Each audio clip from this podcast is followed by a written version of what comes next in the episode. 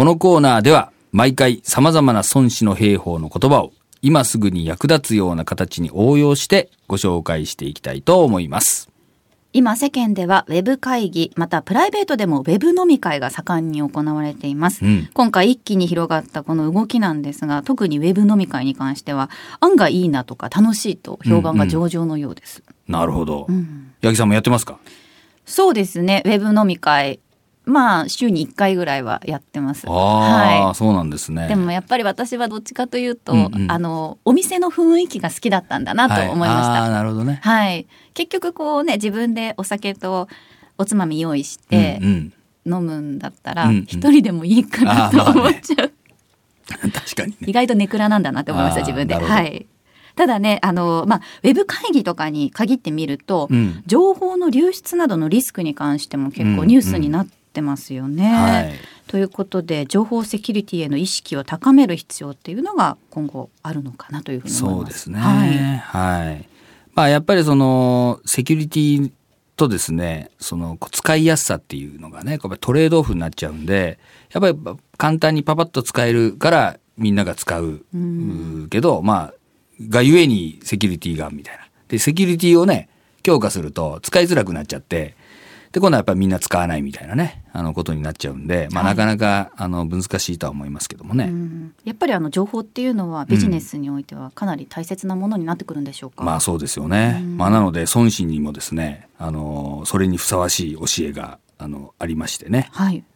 三軍の臣は漢より親しきはなく、将は漢より厚きはなく、ことは漢より密なるはなし、なんていう教えがあります。これはあのですね、あの洋漢編というね、官庁を用いるところで出てくる、まあ話なんですけどもね。官庁ってスパイですか？そうそうそうはい。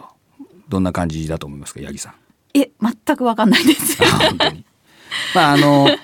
結局この官庁よりもね親しいやつはいないと。こう国王とか将軍との間でですね。はいえーなので、まあ、ちょっとこう特別な存在だぜということを言ってるんですよね。うんなんかあのスパイとか言っちゃうとなんかこう悪いことするようなねイメージがあったりするんだけどやっぱりその当時というかまあね紀元前の話なわけなんですけどもやっぱりその国王とか将軍のですねまあ密命を受けてね、うんえー動くこの官庁っていうのは非常にあのとまあ特殊なもちろん存在でありね、はい。えーまあ重要な存在だったと、まあ、いうふうにあの言えると思うんですけどもね。うん。じゃあやっぱりかなり大事にされていた人ということなんでしょうか？まあ、やっぱりこの情報に基づいてですね軍を動かす、まあ、国をどう動かすかっていうのをねあの決めていくわけなのでやっぱりここのその情報がですねきちんとこうもたらせられないとですね、えーうまく意思決定ができないわけなんで、まあ、はいここをまあ大事にしていたということになります。今のビジネスで当てはめると、うんそのまあスパイ官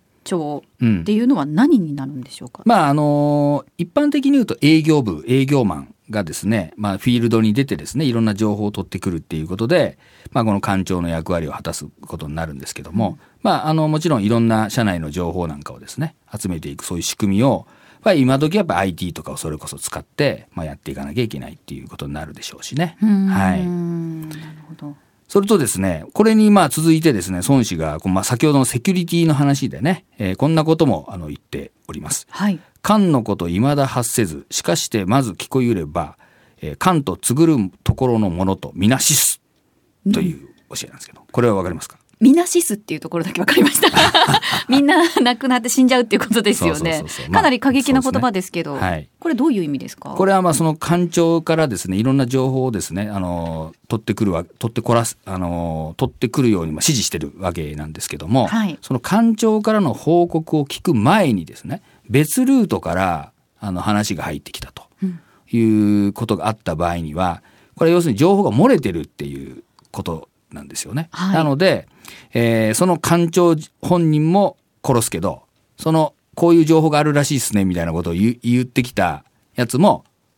その情報が漏れてることを知っちゃったわけだから、ええそういう情報を取ってること、こいつも殺すっていう。はあ、でもそれぐらい孫子はその情報っていうのを大切にしてたっていうことですよね。そうなんですよね。やっぱりこの、どういう情報を取ってて、どういう情報を誰が持ってるとか、どう握ってね、判断してるかみたいなことを、うんさ悟られちゃうのが一番良くなかったということだとだろうと思いますけどもね。今の時代に置き換えると、うんどういうことになるんでしょうか？まあやっぱりあのセキュリティの問題です情報漏洩とかね、うんあるわけなんだけどやっぱりあの